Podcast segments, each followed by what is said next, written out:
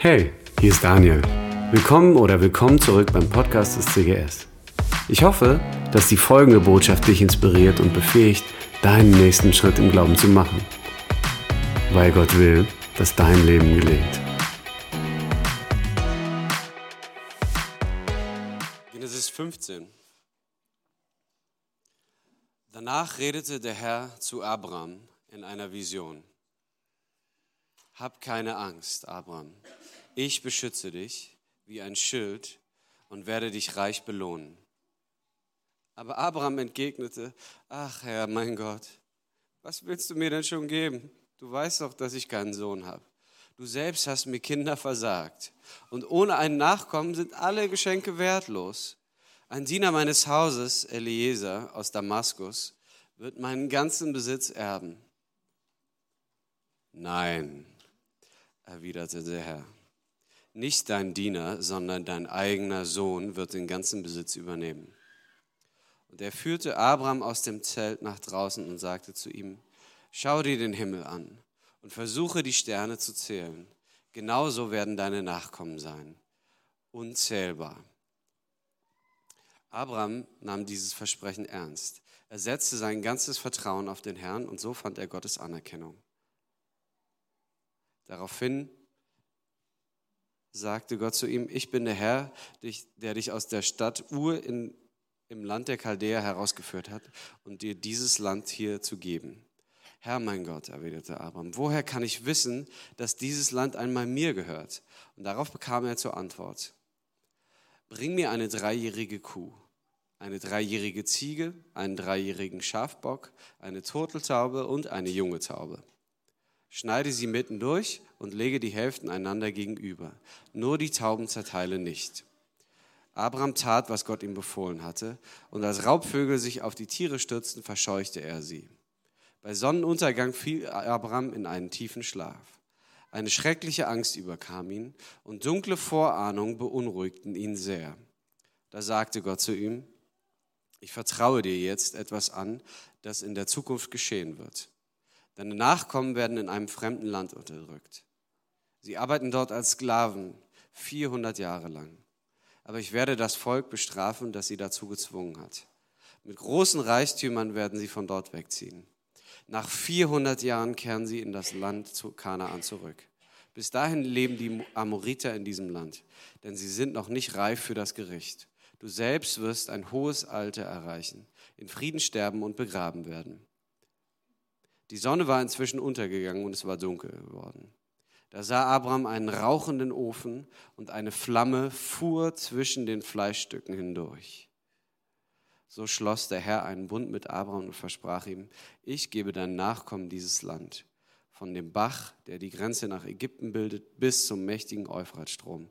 Das ganze Land, in dem jetzt die Keniter, Kenasiter und die Kadmoniter, die Hethiter, Perisiter und Rephaiter, die Amoriter, Kanaaniter, Girgashiter und Jebusiter wohnen.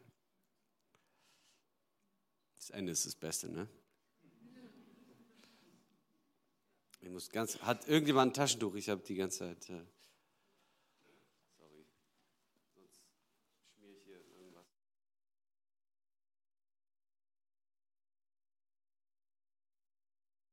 15. Kompletten Text.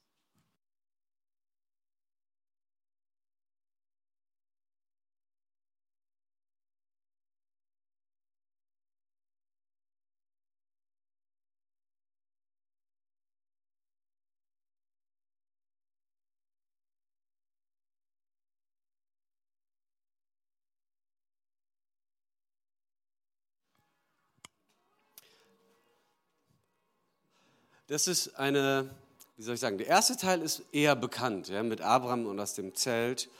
Ähm, aber der zweite Teil dieser Begegnung ist, würde ich behaupten, jedenfalls weniger bekannt. Ja. Aber, und, und vielleicht auch nicht so einfach zu verstehen auf Anhieb, weil man sagen müsste, eigentlich ist das ein bisschen kulturfremd. Ja, was da passiert, wenn wir das so hören und lesen, verstehen wir das nicht unbedingt, weil das so heute in keinster Weise mehr gemacht wird. Aber in anderer Weise kennen wir das vielleicht schon. Und wenn man es richtig versteht, finde ich, ist es einer der unglaublich schönsten Texte überhaupt in der ganzen Bibel. Sollen wir warten? Oder? Ist schon recht bimmelig, gell?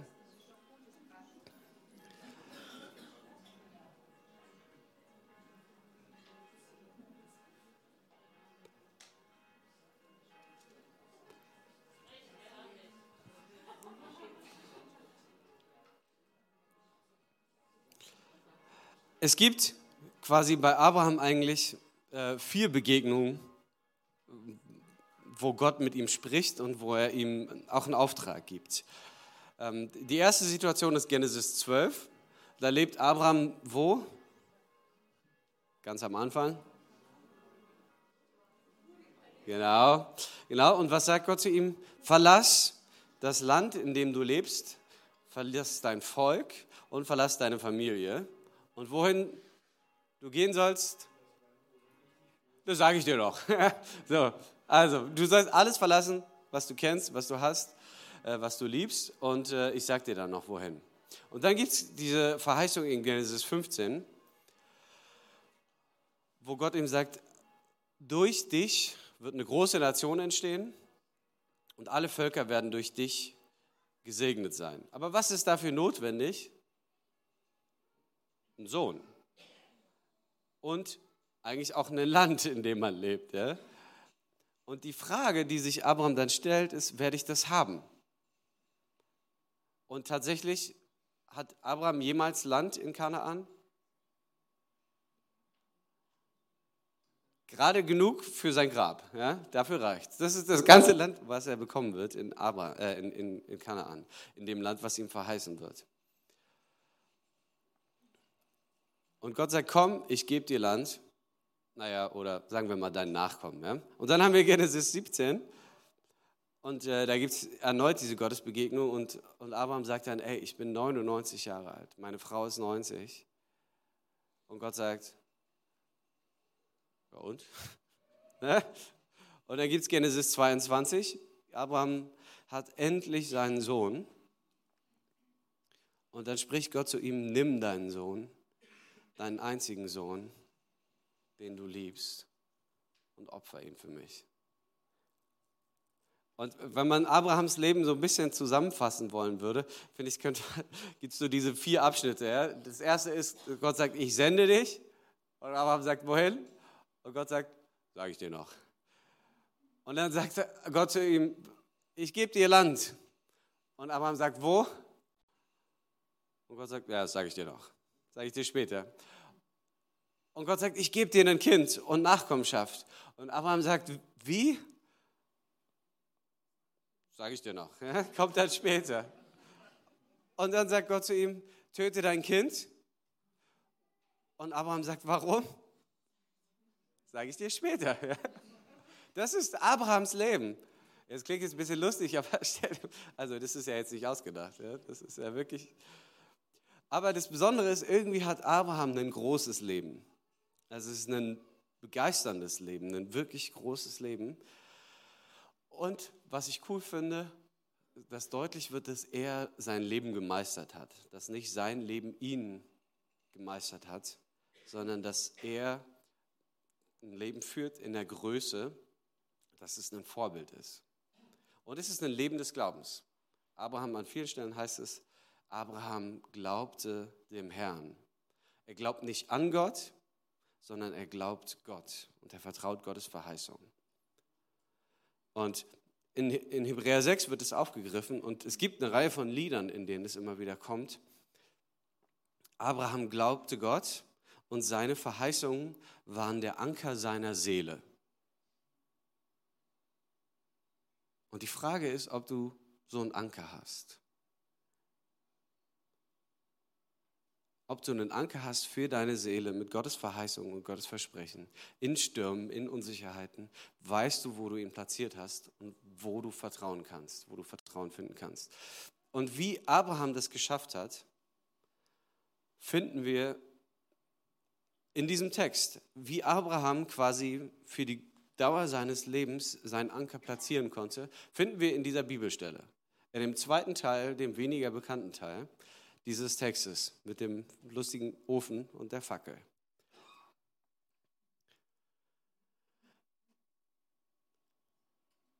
die Frage, die Abraham stellt, ist eigentlich, wie kann ich das wissen? Ja, obwohl Abraham ein großer Mann ist, hat er eine, eine Frage. Ja? Also wie, wie soll das funktionieren? Deine Verheißungen und Versprechen und so, das, was du sagst, vielleicht ging es Abraham wie uns manchmal. Ist alles schön, was da so steht. Ne? Aber, aber wie soll das funktionieren mit meinem Leben? Ganz ehrlich, ganz realistisch, ich halte das also nicht, dass ich dich in Frage stelle, aber es ist schwierig. Ja? Also, und das ist sozusagen, das ist die Grundvoraussetzung für das Gespräch und für das, was da passiert. Also ich finde eine total legitime Frage eigentlich. Ja? Also Abraham fragt Gott, wie kann ich wissen, dass es wirklich so sein wird, wie du sagst? Wie kann ich meinen Anker platzieren? Wie kann ich Gewissheit haben? Du hast es jetzt gesagt, aber so im Alltag fühlt es sich nicht so an. Und dann sagt Gott zu ihm, Bring mir eine dreijährige Kuh, eine dreijährige Ziege und einen dreijährigen Widder, eine Turteltaube und eine andere Taube. Und Abraham bringt sie und er weiß sofort, was er damit machen muss. Der halbiert sie und legt sie so hin. Ne? Und dann scheucht er die Vögel weg. Abraham, also das sozusagen, so wird es, so steht es in den meisten Übersetzungen, aber eigentlich kriegt er von Gott noch nicht mal eine Anweisung, was er mit den Tieren machen soll. Eigentlich steht da nur, er soll die Tiere holen. Aber er weiß sofort, was das bedeutet. Im Gegensatz zu manchen von uns jedenfalls. Ja? Wisst ihr, also wie, wie unterschreiben wir heute einen Vertrag? Unterschrift, ne? ganz klassisch. Früher hat man das aber anders gemacht. Zur Zeit Abrahams, und das wird ganz deutlich zum Beispiel in Jeremia und an verschiedenen anderen Stellen, wie man damals Verträge unterschrieben hat. Und zwar haben beide Parteien quasi miteinander einen Vertrag unterschrieben, sehr bildlich. Nämlich hat man ein Tier genommen und man hat die Konsequenzen, die eintreffen, wenn man den Vertrag bricht, verdeutlicht. Indem man nämlich jemand etwas, wie auch immer, meistens halt Tiere genommen hat und sie einfach in der Mitte durchgeschnitten hat. Und dann ist man da durchgelaufen zwischen den zerteilten Tieren. Wir werden quasi in der Mitte zerfetzt, ja? da legt man sie auf den Boden und dann geht man da durch und sagt, wenn ich nicht meinen Teil der Abmachung halte, dann soll es mir gehen wie diesen Tieren. Das ist eine sehr plastische Darstellung. Ne? Ist, ich würde das mit dem Unterschreiben ist ja irgendwie langweilig eigentlich. So in Relation. Auf jeden Fall wird deutlich, okay, also, ne, also wenn ich meinen Teil der Abmachung nicht halte, dann soll es mir so gehen. Und äh, in dem Fall es ist eine ganze Kuh und eine Ziege und ein Schaf und also jedenfalls alle möglichen Tiere, wahrscheinlich der, der Größe nach, fängt an mit den großen und immer kleiner. Und die werden, und Abraham weiß sofort, was zu tun ist, nimmt die Tiere, schlachtet sie, halbiert sie und legt sie hin.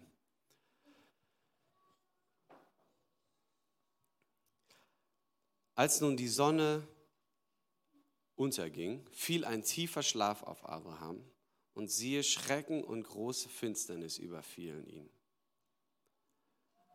Große Finsternis, ein schwerer Rauch. Und der erste Teil ist, also Abraham schläft nicht, sondern es ist eine große Schwere, eine große Finsternis, die ihn überkommt. Und was wird ihm da gesagt? Deine Nachkommen werden 400 Jahre, Jahre lang Sklaven sein.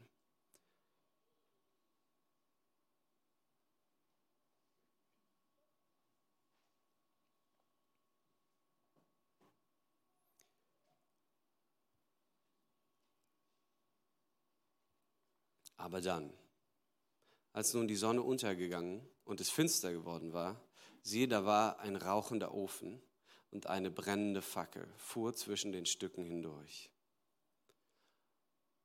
Und das ist das Evangelium.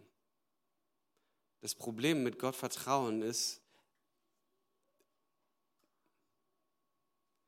wie kann ich wirklich wissen, dass du deinen Teil der Abmachung hältst?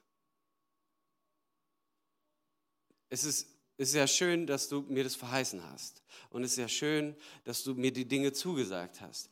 Aber am Ende des Tages stehe ich da und frage mich, woher soll ich wissen, dass es wirklich so sein wird? Es gab so einen Moment, in dem ich das gefühlt habe, in dem ich das gespürt habe, in dem es mir leicht fiel zu glauben. Aber am Ende des Tages ist es schwierig. Abraham fällt es schwer.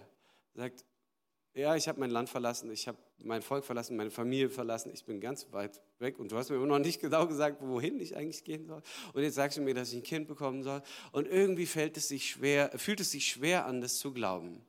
Und Abraham, der damals noch Abraham heißt, äußert seine Zweifel. Und Gott kommt gut damit klar. Und Abraham reagiert, indem er sagt, äh, Gott reagiert, indem er sagt, okay, mein Lieber, dann lass uns einen Vertrag abschließen. Ich verspreche hiermit, dass ich meinen Teil einhalten werde. Und Abraham weiß sofort, was zu tun ist und holt die Tiere, schlachtet sie. Und dann überkommt Abraham einen tiefen Schlaf, ein tiefer Schlaf. Und erstmal erstmal sagt ihm Gott, dass schlimme Dinge passieren werden. Es ist nicht nur Schönes, sondern deinen Nachkommen wird es richtig schlecht gehen. 400 Jahre lang. Und dann folgt die Diaspora. Aber dann kommt das Schöne. Und es ist gegen Abend. Und da schläft Abraham nicht. Ne? Da war, als nun die Sonne untergegangen war und es finster geworden war, siehe, da war ein rauchender Ofen. Das ist ganz schwer, das zu übersetzen. Und eine brennende Fackel fuhr zwischen den Stücken hindurch. Das heißt, Abraham darf sehen, wie Gott in Form eines riesigen Feuers durch die Tiere fährt und seinen Vertrag unterschreibt. Und das ist besonders, weil Gott sagt, ich trage die Konsequenzen.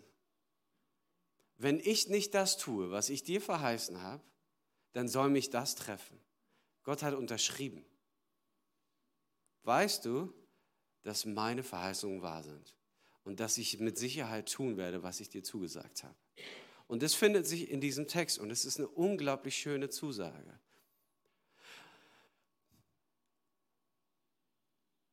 Und die zweite Herausforderung, die uns manchmal vielleicht begegnet, ist, dass wir sagen würden, ich habe weniger ein Problem damit, dass ich mir vorstellen kann, dass Gott seinen Teil der Abmachung hält. Aber was ist mit meinem Teil? Die Versprechen, die ich gegeben habe. Und kann es sein, dass ich beim hörenden Gebet, was weiß ich, ne, dass ich vielleicht gar nicht so gut zuhöre oder dass ich mich oft gar nicht ausstrecke oder dass manche Dinge, die Gott mit mir tun wollen würde, eben nicht passieren, weil ich die falschen Prioritäten setze, dass ich anders lebe, dass, dass ich manchmal am Ziel vorbeigehe und dass irgendwie Gottes Reich in der Form, wie wie er es vielleicht wollen würde, wie er es vielleicht verheißen hat, nicht passiert, weil ich meinen Teil nicht einhalte. Dass Abraham den Teil seiner Berufung verpasst, weil er vielleicht seinen Teil nicht einhalten wird. Und wie hat man damals einen Vertrag unterschrieben? Beide Vertragsparteien sind durchgelaufen. Ne? Wenn ich meinen Teil nicht einhalte, dann soll mir das widerfahren, was ich hier mit den Viechern gemacht habe. Wer läuft bei Abraham und Gott durch? Nur Gott. Nur Gott. Und das ist eigentlich falsch rum, weil es normalerweise so, so, war, wenn ein König mit jemand Niederen einen Vertrag geschlossen hat, dann ist nur die niedrigere Person durchgegangen.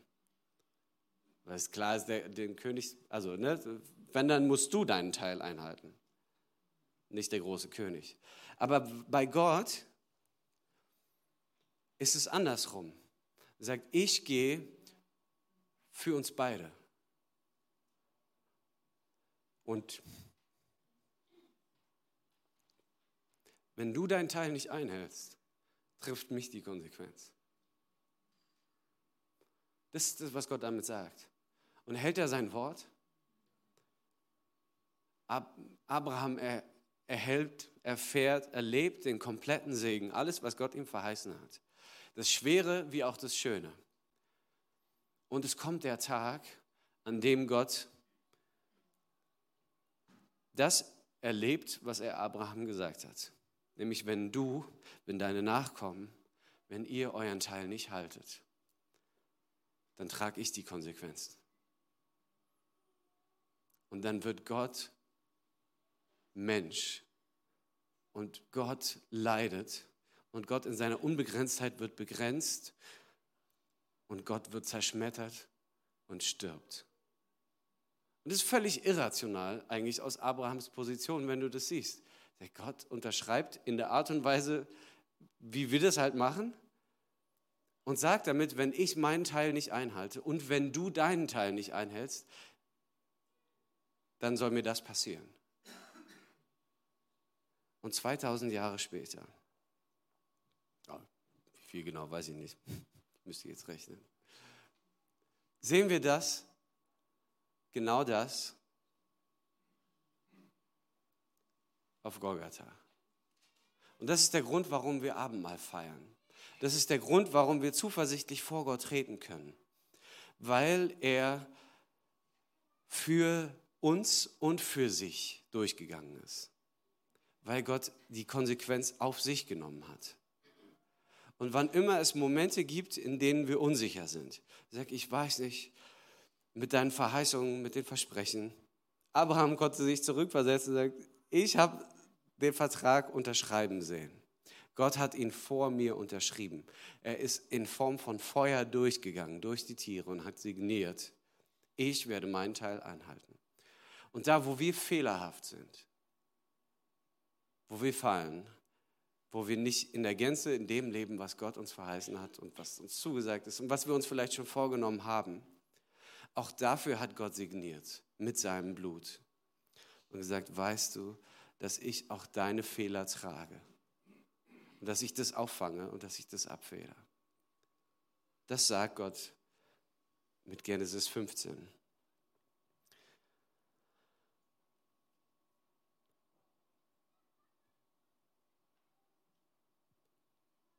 Und so können wir unseren Anker platzieren. So hat Abraham seinen Anker platziert. Und ich finde das wichtig, um nochmal an den Anfang zu kommen. Es beginnt mit der Frage, das Ganze wäre vielleicht nicht passiert, wenn Abraham nicht diese Frage gestellt hat, hätte. Wie kann ich das wissen? Und Gott sagt, okay, dann machen wir einen Vertrag und ich unterschreibe. Hilft dir das?